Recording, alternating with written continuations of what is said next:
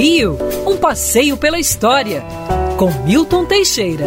Amigo ouvinte, dia 16 de setembro de 1896, morria aos 60 anos, na cidade de Belém do Pará, Antônio Carlos Gomes, o nosso maior maestro do Império, autor de obras magníficas como Salvatore Rosa, A Noite no Castelo e o famosíssimo Guarani. Carlos Gomes foi muito popular em sua época. Compôs até modinhas, ludus, é, fez uma música para a rua ah, em frente ao Palácio Guanabara, a rua Paysandu.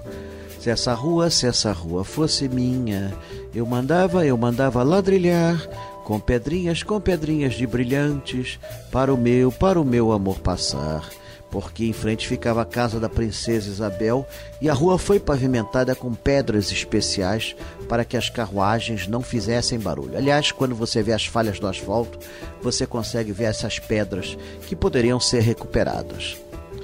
Carlos Gomes ganhou grande fama na Europa e no Brasil, mas com a República ficou estigmatizado por ser o predileto do imperador.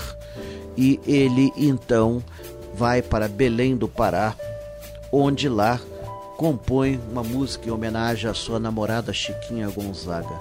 Tão longe de mim distante, onde está, onde está meu pensamento? Lá ele falece em 1896. Sua estátua, feita por Bernardelli, é, está hoje de frente ao Teatro Municipal do Rio de Janeiro. Tem uma história que é no mínimo engraçada. Em 1960, no local da estátua de Carlos Gomes estava Frédéric Chopin.